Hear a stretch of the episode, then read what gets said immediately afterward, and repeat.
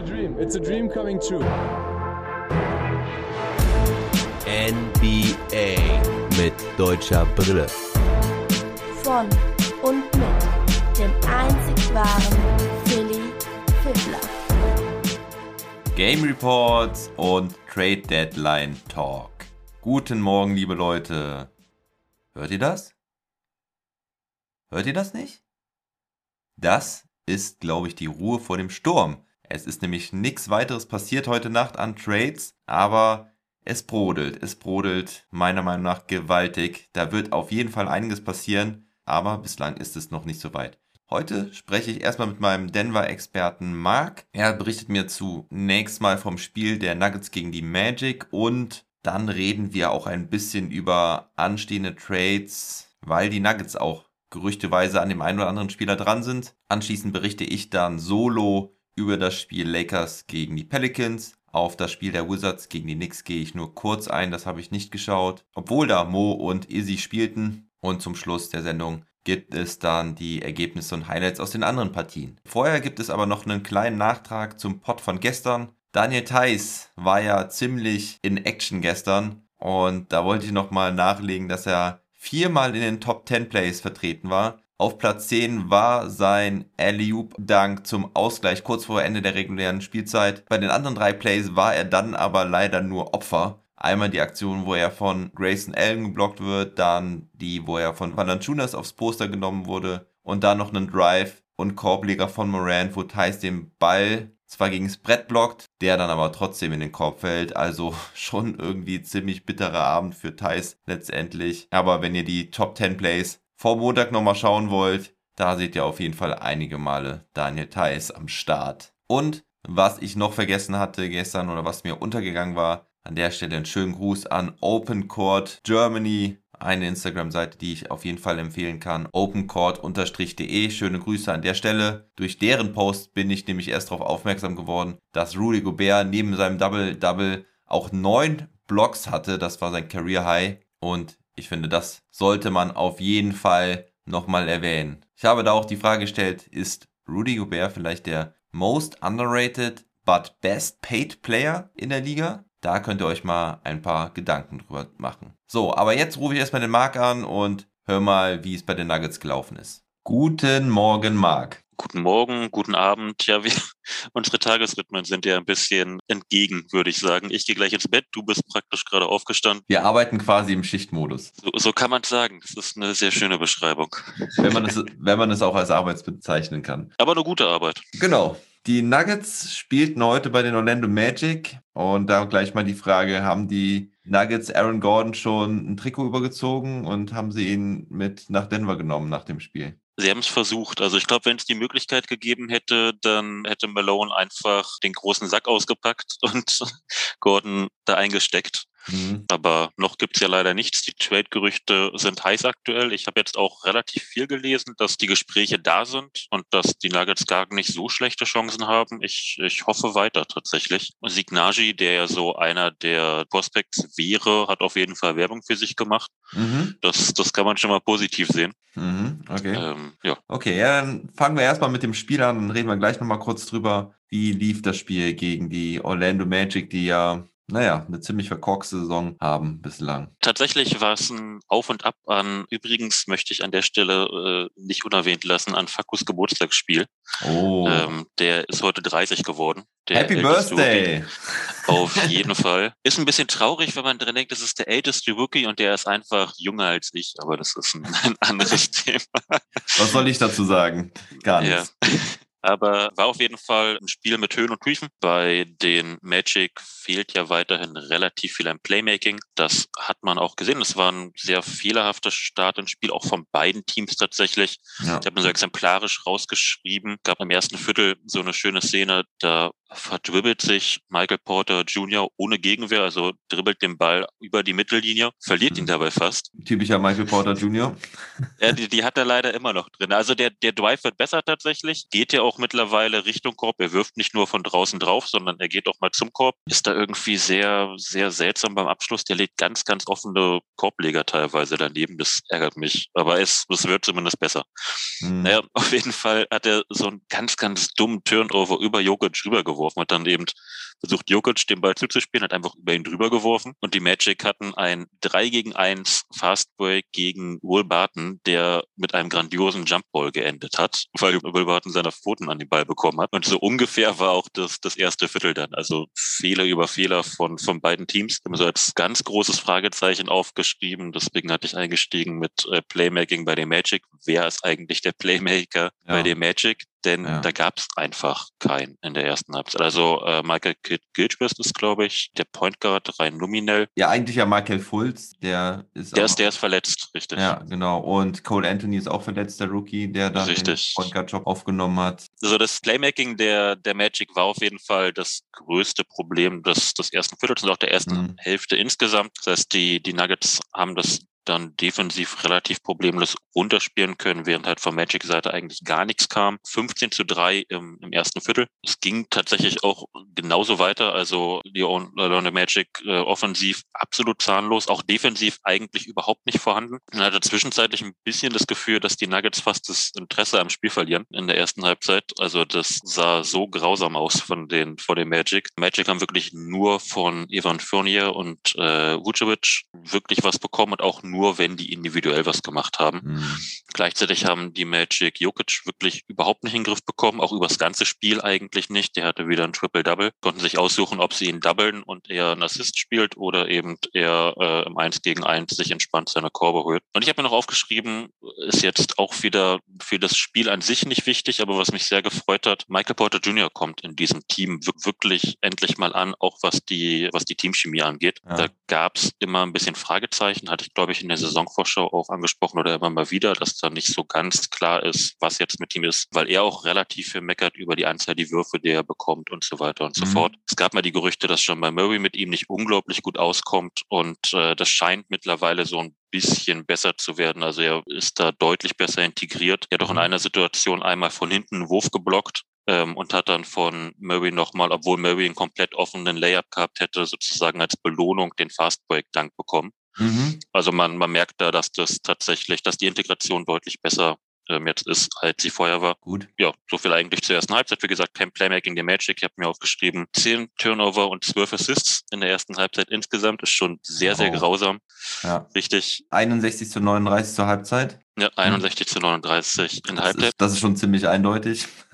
Richtig. Und dann kam die zweite Halbzeit und äh, ich bin hier ein bisschen verzweifelt, äh, weil das echt nicht mehr schön aussah. Denn tatsächlich haben die Nuggets einfach das Interesse am Spiel verloren. Anders kann man es eigentlich nicht beschreiben. Und haben im dritten Viertel aufgehört, Basketball zu spielen. Gab auch so ganz unbedrängte Jokic-Turnover, wo er einfach äh, so Missverständnisse, die dann halt doof aussehen, wo er den Ball einfach wegwirft, der dann teilweise auch noch zweimal irgendwo in der Gegend rumbounce, bevor überhaupt ein Spieler rankommt, weil der halt so weit weggeworfen wurde ganz, ganz schräges Ding tatsächlich. Gleichzeitig haben dann die Magic am Anfang gesagt, mit zehn Turnover und nur zwölf Assists. Die Magic hatten am Ende des Spiels tatsächlich mehr Assists als die Nuggets. Also die haben es irgendwie dann auf die Reihe bekommen. Evan Gordon hat bisschen mehr den Playmaker gemimt, ist in der zweiten Halbzeit bisschen aufgewacht. Insgesamt war das Ball-Movement der, der Magic in der zweiten Halbzeit dann wieder deutlich besser. Gleichzeitig, so wie die Nuggets Jokic nicht aufhalten konnten, konnten die Nuggets Ivan Fournier nicht aufhalten.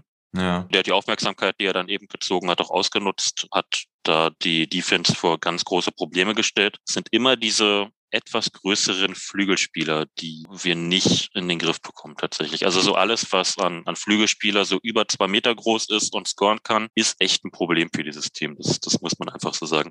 Ja, ähm, damit meinst du jetzt Aaron Gordon, weil Evan Fournier ist, glaube ich, keine zwei Meter groß, ne? Der ist zwei Meter eins groß laut äh, Basketball Reference. Ja. Okay. Ist jetzt nicht ist, ist jetzt nicht so viel über zwei Meter. Ja. ähm, trotzdem diese diese Scoring äh, Wings oder Guards, die ein bisschen größer sind, die die bringen das Team immer in große Probleme. Ja, da hast du halt ähm, Will Barton eigentlich der der einzige Spieler ist, der da noch halbwegs verteidigen kann und dann kommen ja eigentlich schon Michael Porter Jr. macht es mittlerweile besser, aber ist da noch nicht der, der richtig gute Defender, um einen dominanten Wing zu verteidigen. Ja, und dann kommt eigentlich, ja, wer kommt denn da eigentlich noch? Äh, ja, PJ Dozier kommt noch, der ja, war okay. aber auch ja nicht, nicht ganz auf der Höhe des Geschehens, hatte ich ein bisschen das Gefühl. Okay. Also war, war jetzt nicht seine beste Partie. Ivan Fournier, wie gesagt, äh, gut gespielt hat, ein Punkt unter seinem Career High, also 32 ist sein Career High, er hat 31 gemacht. Mhm. Das sagt dann auch genau das über die Defense der Nuggets aus. Also war da halt einfach für seine Verhältnisse nicht aufzuhalten. So sind die Magic immer näher rangerobbt. Das heißt, der, dieser Vorsprung von der Halbzeit, was waren es, 31, 39 sind, äh, 61, 39 sind 22 Punkte. Ja. Magic waren auf einmal auf, auf acht Punkte dran, ja. bis es dann eben ins, ins dritte Viertel ging, als äh, Fournier raus ist und eben auch Vucevic raus ist, wurde es ein bisschen besser irgendwann. Das waren so die, die zwei Aktivpunkte, die man, die man wirklich nicht in den Griff bekommen hat. Mhm. Lustigerweise hat Michael Porter Jr. Gordon einigermaßen unter Kontrolle gehabt, tatsächlich. Mhm. Ähm, das, das hat am Ende funktioniert. Ins vierte Viertel rein haben die Nuggets auch wieder nach dem Motto, okay, jetzt, jetzt haben wir das dritte Viertel so ein bisschen gerettet, jetzt sind wir hier wieder auf der Spur, wieder irgendwie das Interesse am, am Spiel verloren, was dann 18-0 der, der Magic am Ende zur Folge hatte, bis dann ja, Malone irgendwann mal die Notbremse gezogen hat, Timeout gezogen hat ja. Ich glaube, an seiner Stelle wäre das ein Spiel gewesen, wo ich sehr laut geworden wäre, weil es wirklich, wirklich unnötig war, ja. was da passiert. Also wie gesagt, 22 Punkte Vorsprung und es war dann ähm, im vierten Viertel waren es irgendwann fünf auf einmal nur noch. Und es sah so aus, als ob das Spiel tatsächlich kippen könnte. Hm, da haben die Magic die Nuggets schön eingelullt. So, so kann man sagen. Also wirklich in den Schlaf ge gespielt. Ja. War, ein bisschen, ein bisschen bitter. Und mit der, ja, so Halbquantstein, also so, so ab der sechs Minuten Marke vor Schluss haben die Nuggets auch endlich wieder angefangen, Basketball zu spielen, haben dann den Vorsprung einigermaßen gehalten über die restliche Spielzeit und in den letzten drei Minuten hat Michael Porter Jr. entspannt zwei Dreier reingehauen hintereinander und dann war es tatsächlich auch durch. Dann war nur noch so zwei Minuten zu spielen und der Vorsprung mittlerweile, ich weiß gar nicht, wie es jetzt am Ende ausgegangen ist. Das habe ich natürlich vergessen, mir aufzuschreiben. 110 zu 99. Ja, Michael Porter Jr. entwickelt sich so langsam zu deinem Lieblingsspieler, war? Ja, ich, ich hätte es nicht gedacht tatsächlich. Also, weil ich ihn als, als Typ immer relativ schwierig fand. Das war auch das, was ich mit der Teamchemie meinte. Also er wirkte irgendwie nie so 100% integriert in, in das Team und das hat sich ein bisschen geändert. Mhm. Ähm, und wenn er so spielt und zumindest ordentliche Defense spielt und auch wichtige Würfe so trifft, wie er sie trifft, dann bin ich sehr, sehr zufrieden mit äh, Michael Porter Jr. aktuell. Und eben auch, wenn er sich weiterentwickelt, was halt ein Schritt ja. ist, wo er lange für gebraucht hat, bis er sich diese Saison mal tatsächlich auch weiterentwickelt hat. Von daher gefällt er mir. Ja, ist ja auch noch ein junger Spieler, hat noch Potenzial. Also Herr Hartenstein kam heute leider wieder nicht zum Einsatz. Wie haben sich seine Konkurrenten geschlagen? Ja, die Konkurrenten in dem Fall sind ja praktisch Green und Naji. Green war sehr unauffällig. Ich fand ihn defensiv heute auch nicht besonders wach. Und offensiv hat er äh, ein von drei Würfen getroffen, null von zwei Dreiern. Also zwei Punkte in, in 18 Minuten, drei Rebounds, kein Assist, zwei Fouls. War jetzt nicht der Ersatz, den man brauchen konnte. Mhm. Nagy dagegen, ja, hat, hat gut gespielt, hat seinen Dreier nicht getroffen, hat aber trotzdem sechs Punkte, drei von vier Würfen, fünf Rebounds, hat gute Defense gespielt, tatsächlich auch wieder gegen Gordon mhm. äh, die meiste Zeit wenn er auf dem Feld war, das, das hat mir wieder gut gefallen. Ich bin ja eh ein großer Signagi-Fanboy, mhm. weil der so der, der moderne Big ist, den man eigentlich braucht. So zwei Meter, acht, zwei Meter zehn in dem Bereich, sehr mobil, trotzdem sehr kräftig, trifft seinen Wurf, spielt gute Defense. So der, der ideale Rollenspieler, den man eigentlich haben kann. Mhm. Gut, Aaron Gordon hast du schon angesprochen, der hat am Ende 13 Punkte, drei Rebounds und zeigt seine Playmaking-Skills mit sechs Assists. Fournier hatte 31 Punkte bei 10 aus 18. Auch schon angesprochen. Vucevic 18 Punkte, aber nur sieben Rebounds fällt mir auf. Das ist sehr wenig für ihn. Auch seine Quote war relativ niedrig hat der Joker da Lockdown-Defense gespielt oder was war da los? Auf jeden Fall. Ja, Vucevic ist halt ein Spielertyp, der Jokic einigermaßen liegt, wenn er ihn verteidigen muss, weil Vucevic jetzt auch kein Riese ist und eben von, von seiner Cleverness lebt und Jokic ist dann eben jemand, der ja auch äh, von seiner Cleverness lebt und eben nicht von seiner Beweglichkeit. Dann ist das jemand, den er einigermaßen verteidigen kann weil er sich da nicht viel bewegen muss und eben trotzdem ihn, ihn hält im Post. Also Vucevic bewegt Jokic im Post nicht und kann auch nicht einfach über ihn drüber werfen. Von daher ist es tatsächlich so ein ganz gutes Matchup für Jokic. Mhm. Ja, insgesamt gewinnen die Nuggets das Rebound-Duell mit 56 zu 44. Jamal Murray hatte 21 Punkte und vier Assists. Traf nicht so überragend heute. PJ Doja mit 14 Punkten. Und ja, dein Michael Porter Jr. 18 Punkte, 7 Rebounds, falls wir das noch nicht gesagt hatten. Ja, bei dem Magic steht ja so quasi jeder auf der Trade-Liste, könnte man sagen. Also Aaron Gordon ist wahrscheinlich der heißeste Kandidat aktuell in der Liga. Ich habe gestern schon im Pod gesagt, dass der Deal mit den Houston Rockets wohl geplatzt ist, aber auch Fournier ist bei den Mavericks zum Beispiel im Gespräch. Vucevic wird wahrscheinlich nicht gehen, aber auch er war ja immer wieder in Trade-Gerüchten drin. Aber sag mir doch mal das Paket, was denn für Gordon gehen könnte. Je steht übrigens, lustigerweise habe ich auch das Gerücht gehört, dass er auch bei Denver wieder im Gespräch ist. Da war er ja schon mal. Ja. Ähm, das heißt, kann sein, dass die Nuggets jetzt irgendwie versuchen, so ein Doppelpaket zu schnüren mit äh, Fournier und, und Gordon oder am Ende eben nur mit ihm dastehen. Mhm. Oder er zu den, zu den Mavs geht auf jeden Fall auch ein, ein, sehr interessanter Spieler, hat mir heute sehr, sehr gut gefallen. Ja. Das Gordon-Paket hatten wir, glaube ich, angesprochen mit Gary Harris. Mhm. Dann müsste man eben aus, aus dem Paket Hampton oder Najee noch jemand raufpacken und nochmal mit, mit Picks gucken, was da eben äh, gewollt war. Was da notwendig ist. Richtig, ja, richtig, ne? was da notwendig wäre. Also hohe Picks hat, hat Denver logischerweise nicht abzugeben, aber ein First-Round-Pick sollte man an der Stelle für einen Gordon am Ende noch draufpacken, denke ich mal. Ja, okay. Wie siehst du die Wahrscheinlichkeit? Ich hoffe da schon seit zwei, drei Jahren drauf, ne? Also. Ja, ich weiß, ich verfolge deine Twitter-Posts regelmäßig? Boah, ich sag mal, so wie sich's aktuell liest, bin ich tatsächlich so bei, bei 60, 70 Prozent, weil ich dieses Jahr tatsächlich das Gefühl habe, dass die Magic das ernst meinen, dass sie ihn loswerden, ähm, auch weil sie ein bisschen in der Sackgasse ja sind. Und von allen Konkurrenten, von denen ich bisher gelesen habe, in dieser, um diesen Bieten, um, um ihn, also glaube ich, hat das äh, Nuggets-Paket auf jeden Fall das höchste Potenzial, mhm. wenn sie wirklich die, die Hosen runterlassen und was auf den Tisch legen. Ja. Boston ist da auch im Gespräch beispielsweise, aber die können einfach nicht so viel Interessantes, glaube ich, hinlegen wie die Denver Nuggets zum Beispiel. Und ich glaube, Gordon würde auch lieber nach Denver als nach Boston, so von meinem Gefühl her, weil Boston gerade die Stimmung auch nicht so überragend ist. Ja, Boston ja. hat natürlich auch die große Pick-Schatulle. Da weiß ich gar nicht mehr, was die jetzt noch alles an, an Picks haben. Die nicht mehr so viel. Nicht mehr so viel. Ja, ist, ist, ist doch weniger geworden, ne? siehst du dann. Es äh, ist leer. Sie haben noch ihre eigenen Picks sozusagen, aber sonst ist da nicht mehr viel übrig. Das ist alles aufgebraucht worden. Ja, Gary Harris und Monte Morris haben nicht gespielt. Äh, Wurden die geschont, vielleicht sogar aus Trade-Gründen oder? Ich glaube, bei Montemose bin ich mir gar nicht sicher, aber ich meine, der ist dieses Jahr nicht tradebar, weil er dieses Jahr verlängert wurde. Ist das, habe ich da ein Fall, was Falsches im Kopf? Das weiß ich aber gerade gar nicht. Ich glaube, Gary Harris ähm, äh, ist so der, den man loswerden möchte, wenn man irgendwie noch einen Salary Filler irgendwo reinpackt, einfach weil er ja ich kann es immer sagen, ich bin großer Gary Harris Fan, aber das, das hatten wir ja schon bei unserem Trade-Pod. Es ist eigentlich, er trifft seinen Dreier nicht. Er spielt mhm. eigentlich nur so 50, 60 Spiele pro Saison. Das ist jemand, den man bei aller Liebe zu ihm eigentlich loswerden sollte. Mhm, und dann eben nochmal versuchen sollte, irgendwie mit Picks garniert für ein größeres Paket irgendwie zusammenzuschnüren. Das heißt, da könnte ich mir vorstellen, der ist ja aber schon länger raus tatsächlich. Von daher weiß ich gar nicht, wie lange der überhaupt noch ausfällt. Das, das hatte ja. ich jetzt äh, nicht mehr ganz im Kopf. Ja, ja, ich habe gerade den Injury Report geguckt, der steht sogar bis 1. April raus, Gary Harris. Montemorris scheint wohl dann wieder zurückzukehren. Irgendwie hier Quadrizeps Verletzung. Ja, richtig. Also der hat jetzt auch die letzten ein, zwei Spiele gefehlt. Das ist jetzt nicht, dass er nur für dieses Spiel gefehlt hat, ja. sondern der, der war zuletzt raus. Ja, ja, stimmt. Ähm, okay. Wollen wir da mal die Gerüchteküche nicht weiter anheizen. Ja, ansonsten, Lass mir mal Montemabus.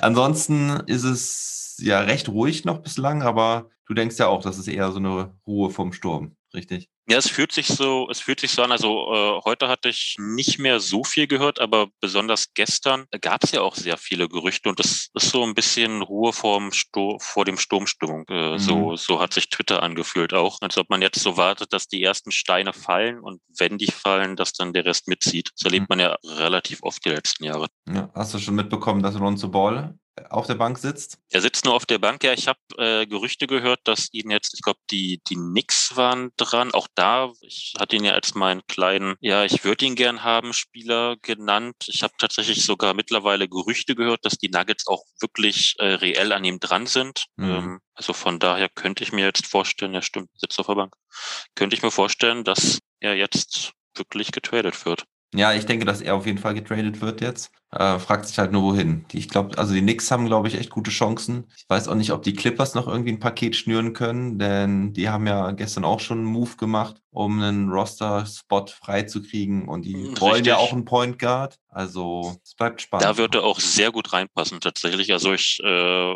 möchte jetzt nicht die Konkurrenz stark machen, aber für die Clippers wäre Lonzo Ball ein absolut idealer Fit meiner Meinung nach, weil er sehr intelligent ist, sein Dreier ja mittlerweile trifft mhm. und eben nicht den Ball in der Hand braucht. Und äh, das, das passt so perfekt zu diesen beiden Stars, den die da haben, die die da haben.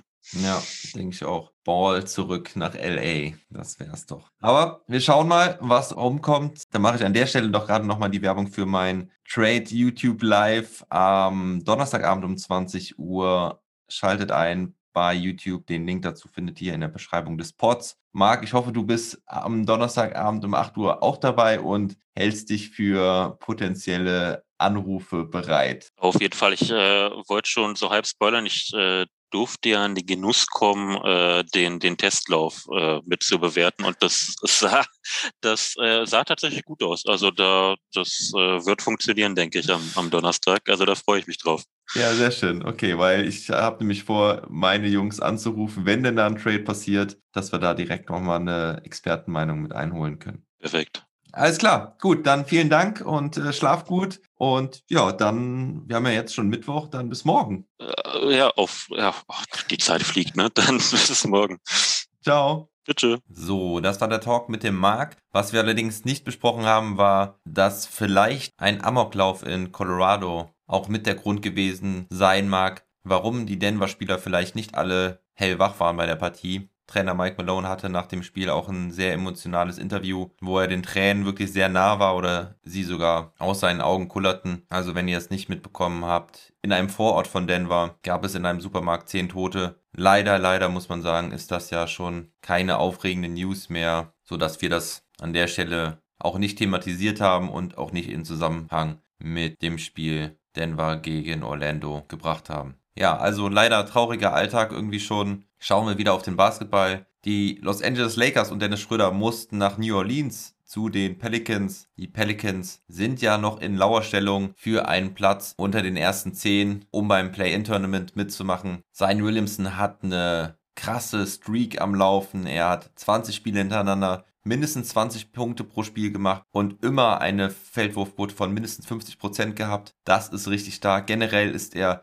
Erster bei den Points in the Paint mit 19,3 Punkten und auch Erster in der Feldwurfquote mit 62%. Prozent. Das sind überragende Werte. Die Lakers müssen natürlich weiterhin auf LeBron James und auf Anthony Davis verzichten. Auch Marc Gasol ist noch nicht fit nach seiner offensichtlichen Corona-Infektion bei den Pelicans spielten von Anfang Eric Bledsoe, Nikhil Alexander Walker, Brandon Ingram, Zion Williamson und Steven Adams. Lonzo Ball damit nur auf der Bank. Ich habe erst nachher gelesen, dass er wohl eine Verletzung an der Hüfte hat, aber naja, sind wir mal ganz ehrlich, er hätte wahrscheinlich so oder so nicht gespielt, weil er definitiv auf dem Trade-Block steht. Und das Spiel ging erstmal gut los für die Lakers. Schröder mit einem Alley-Oop auf Devonte Kaycock, der seinen ersten Start in seiner NBA-Karriere machte. Die Lakers mit Schröder, KCP, Kuzma, Markeith Morris und eben Kaycock von Anfang an. Schröder und Kuzma treffen einen Dreier, das ist sehr erfreulich, aber die Pelicans machen die ersten sechs Würfe rein. Defense. Auf Defense muss ich lange warten in diesem Spiel. Nur haben die Pelicans außerdem noch offensiv mehr anzubieten. Unterm Korb der Lakers einfach kein Widerstand. Alexander Walker übrigens der Cousin von Shea Gilgis Alexander, falls ihr das noch nicht wisst, zieht zum Korb und scored. Die Lakers können das Pick and Roll nicht verteidigen. Adams, Williamson haben da null Probleme in der Zone zu scoren. Ingram noch mit einem Pull-Up 3 in Kuzmas Gesicht. Also die Pelicans scoren, wie sie wollen. Schröder versucht es mit einem Charge gegen Steven Adams. Der macht aber einen halben Euro-Step, legt das Ding rein. Danach gibt es einen kleinen Plausch zwischen den beiden alten OKC-Kumpels. Da hat ihm Adams wahrscheinlich sowas in der Art gesagt wie, das hättest du nicht gedacht, dass ich sowas kann, oder? War auf jeden Fall schön zu sehen, die beiden zusammen. Die Pelicans machen 18 Punkte in den ersten viereinhalb Minuten. Immerhin machen die Lakers auch 13 Punkte in der Zeit. Kaycock muss dann schnell runter. Harold kommt ziemlich früh rein. Die Abstimmung in der Defense ist jetzt etwas besser. Nach einem ersten erfolgreichen Dreier von Matthews führen die Lakers schon wieder. Auch seinen zweiten macht er rein. In letzter Zeit hat er ziemlich Probleme mit seinem Dreier. Mit Zion Williamson zurück auf dem Feld können die Pelicans das Viertel aber mit einem 8 zu 0 Run enden. 32 zu 29 für die Pelicans und Harrell macht für seine Größe bislang einen guten Job. Doch jetzt macht ihm der nächste Big Man der Pelicans Probleme und zwar ist das Jackson Hayes. Schröder muss zuschauen, wie die Lakers acht ihrer nächsten neun Würfe daneben setzen, aber auch mit ihm auf dem Feld werfen die Lakers die Bälle weg. Kuzma wirft den Ball auf die Zuschauerränge, so Dinge hat er ja auch öfters dabei. Den Lakers fällt nichts ein in der Offense. Auch das Pick and Roll zwischen Schröder und Harrell führt nicht zum Erfolg. Da wissen natürlich auch die Pelicans, dass es einer der wenigen verbleibenden Waffen der Lakers ist. Innerhalb von neun Minuten machen die Lakers nur zwei Körbe. Immerhin verteidigen die Lakers etwas besser, können hier und da mal ein paar Bälle abfangen, aber nicht selten können sie dann auch den Rebound nicht holen und kassieren dann doch die Punkte. Schröder fängt dann auch mal einen Pass ab, ist im Fastbreak allein auf den Kopf unterwegs und was macht er da? Der geht ja das erste Mal die Saison zum Dank hoch, doch Ingram kommt aus vollem Lauf angeflogen und kann ihn entscheidend stören und so geht der Dankversuch nur an den Ring. Schade, da wollte er sicher mal einen Weckruf setzen. Immerhin machen die Lakers jetzt noch ein paar Dreier. Morris mit Back-to-Back Threes und KCP legt noch einen drauf. Dennoch 46 zu 59 zur Halbzeit. Schröder kommt dann aggressiv aus der Halbzeit, zieht direkt zweimal zum Korb. Einmal macht er den Layup gegen Kumpel Adams. Einmal geht er an die Freiwurflinie und macht auch beide Freiwürfe rein. Aber defensiv haben die Lakers wieder Probleme. Adams macht wieder Punkte in der Zone. Er bislang perfekt aus dem Feld. Ingram packt noch 5 Punkte drauf und Frank Vogel muss schon wieder früh einen Timeout nehmen. Da ist keiner, der Ingram effektiv verteidigen kann. Aus dem Timeout heraus kann Kusma zumindest zwei Dreier machen. Später im Viertel macht er sogar noch einen. Also eher einer der kleinen Hoffnungsschimmer für die Lakers. Die Lakers kriegen die Pelicans aber weiter nicht verteidigt. Ingram dominiert, macht 17 Punkte im dritten Viertel, macht auch einige Plays für seine Mitspieler. Die Pelicans lassen sowieso den Ball gut laufen, bringen den Ball immer dahin, wo er, wo er gebraucht wird, wo die Pelicans scoren können. Die Lakers lassen die Köpfe hängen. Wie sollen sie das auch noch rumreißen? Schröder gelingt auch gar nichts mehr. Ein 14 zu 0 Run gibt den Lakers den Rest. Danach steht es 66 zu 96. Morris und Caruso können zwar Anfang des vierten Viertels nochmal einen Run starten, aber das können wir hier an der Stelle auch abkürzen. Die Lakers sind hier heute chancenlos und man muss sich echt etwas Sorgen machen um die Lakers, denn in dieser Western Conference gibt es nicht viele Mannschaften, die für die Lakers ohne LeBron und ohne AD schlagbar aussehen. Also ich denke, dass jetzt gegen die Top 10 Teams aus dem Westen nicht mehr Favorit sind. Definitiv nicht. Also wenn ich da gucke, die Grizzlies, die Warriors oder die Spurs da zwischen 7 und 10, da würde ich jetzt nicht mehr auf die Lakers setzen, ohne LeBron und ohne AD. Vielleicht hat das Front Office der Lakers auch genau dieselben Sorgen, weshalb die Trade-Gerüchte auch angeheizt werden. Montrezl Harrell und KCP und auch Gasol sind gerüchteweise für ein Upgrade zu haben und gerüchteweise befindet sich auch Andrew Drummond in LA. Der wird allerdings höchstwahrscheinlich nur per Buyout zu den Lakers kommen können. Die Marcus Cousins ist ja auch noch nirgendwo untergekommen. Also das würde mich nicht wundern, wenn die Lakers jetzt noch einen Move machen vor der Trade Deadline. Vielleicht warten sie auch ab, was mit Andy Drummond passiert, um ihn dann per Buyout zu sich zu holen. Da läuft ja auch noch meine Wette mit dem Major, die dann am Donnerstag aufgelöst wird. Ich muss sagen, ich glaube, lieber Major, deine Chancen stehen nicht schlecht, dass es doch auf ein Buyout hinausläuft. Aber wir werden sehen. Ja, das Endergebnis ist 128 zu 111. Die Lakers können zum Schluss das Ergebnis also noch ein bisschen korrigieren. Spieler des Spiels ist für mich Brandon Ingram mit 36 Punkten, 3 Rebounds und 4 Assists. Hatte nur ein Turnover, trifft 14 aus 21. Sein Williamson hält seine Streak mit 27 Punkten bei 69,2% Feldwurfquote. Außerdem hat er 9 Rebounds und 5 Assists. Josh Hart macht zwar nur 2 Punkte, hat aber sonst auch 15 Rebounds, 5 Assists und 5 Steals. Jackson Hayes auf jeden Fall noch erwähnenswert, der war richtig stark von der Bank mit 15 Punkten. Aber auch Nikhil Alexander Walker hatte 18 Punkte und 7 Rebounds am Ende. Und es gibt auch noch ein Career High zu verzeichnen und zwar für den Rookie Kyra Lewis Jr. Der Backup Guard von den Pelicans, der hatte am Ende dann auch seine beste Punkteausbeute bisher mit 16. Und bei den Lakers war Montrezl Harrell Topscorer mit 18 Punkten. Kai Kusma hatte 16 Punkte, 10 Rebounds und 7 Assists, hatte aber auch 6 Turnover. Markeith Morris war ganz ordentlich heute mit 16 Punkten, konnte aber in der Defense auch keine entscheidenden Akzente setzen. Dennis Schröder zwar mit 15 Punkten, 4 Rebounds und 7 Assists, auch 2 Steals hatte er, konnte seine Würfe aber nicht verwandeln, nur 2 aus 10 heute. Er wurde allerdings auch ziemlich hart angegangen. Immer wieder wurde er gestoppt beim Drive, deswegen ging er auch ziemlich oft an die Freiwurflinie, also da mit 10 aus 12. Also das relativiert natürlich die schlechte Quote. Ein wenig Hoffnung macht vielleicht, dass Wesley Matthews seinen Dreier wohl etwas wiedergefunden hat. Er trifft heute 4 von 8 Dreierversuchen. Aber das Problem der Lakers einfach unter den Brettern. Die Pelicans holen 15 Rebounds mehr. Außerdem machen die 62 Punkte in der Zone, die Lakers nur 32. Ja, und so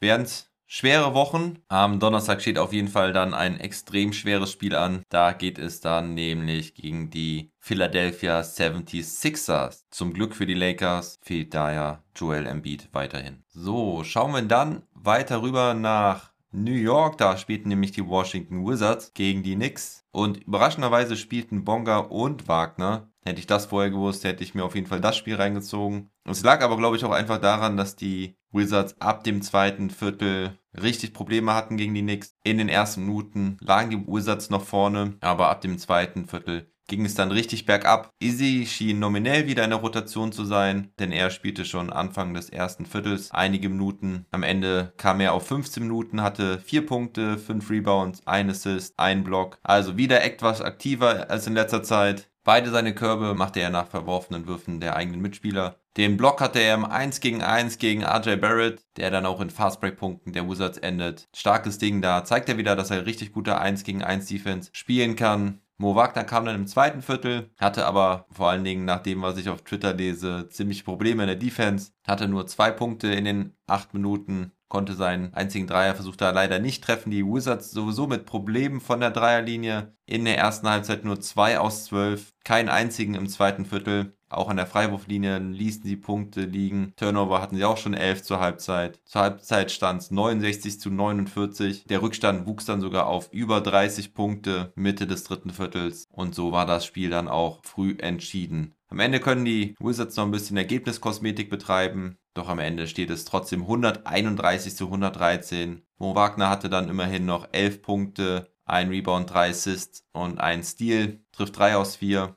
hatte dann am Ende auch noch einen Dreier getroffen. Bei den übrigen Wizards lief es aber echt nicht gut. Russell Westbrook nur 3 aus 14, Bradley Beal nur 6 aus 15. Beal kommt auf 22 Punkte, Westbrook gerade mal auf 14. Dafür hatte er immerhin 12 Assists. Da war es wirklich die Bank der Wizards, die die Quote noch ein bisschen rausreißen konnte. Bis auf Nito haben alle Spieler mindestens eine Quote von 50%. Da durften auch bis Jerome Robinson alle mehrere Minuten ran. Robinson der einzige Spieler, der nicht spielte. Auf Seiten der Knicks war Julius Randle mal wieder überragend. Er hatte 37 Punkte, trifft 13 seiner 24 Würfe, 7 Dreier davon. Mitchell Robinson, der ist seit letzter Partie ja auch wieder zurück. Er hatte auch ein Double-Double mit 16 Punkten, 12 Rebounds und auch 3 Blocks. RJ Barrett kam am Ende auf 21 Punkte. Und so verlieren die Wizards wieder mal. Die Hoffnungen schwinden. Sie haben jetzt eine Bilanz von 15 Siegen und 27 Niederlagen und sind jetzt vier Spiele hinter dem zehnten Platz. Schauen wir noch schnell auf die übrigen Spiele aus der heutigen Nacht. Die Brooklyn Nets gewinnen bei den Portland Trailblazers mit 116 zu 112. Kevin Durant fehlt weiterhin. Stephen Nace sagte, dass er im finalen Prozess seiner Rehab ist und deswegen diesen Roadtrip auch noch komplett aussitzt und daheim bleibt. Kyrie Irving setzt den Auswärtstrip übrigens auch aus aufgrund familiärer Verpflichtungen. Da würde ich jetzt gar nicht spekulieren, was das wieder bedeutet. James Harden hatte auf jeden Fall 25 Punkte, 7 Rebounds und 17 Assists. Trifft zwar keinen Dreier, insgesamt auch nur 7 aus 24. Dennoch reicht es, weil Jeff Green 20 Punkte macht und auch Nicholas Claxton von der Bank wieder stark ist mit 16 Punkten und 9 Rebounds. Und auch Blake Griffin macht Fortschritte, er mit 8 Punkten und 5 Rebounds von der Bank. Auf Seiten der Trailblazers Lillard und McCollum mit schwachen Wurfquoten. Lillard noch Topscorer mit 22 Punkten. Und Ines Kanter mit einem starken 19-19 Spiel. 19 Punkte, 19 Rebounds und sogar 6 Assists. Dann gewannen die Philadelphia 76ers mit 108 zu 98 gegen die Golden State Warriors. Steph Curry fehlt jetzt verletzungsbedingt ein paar Spiele. In seiner Abwesenheit war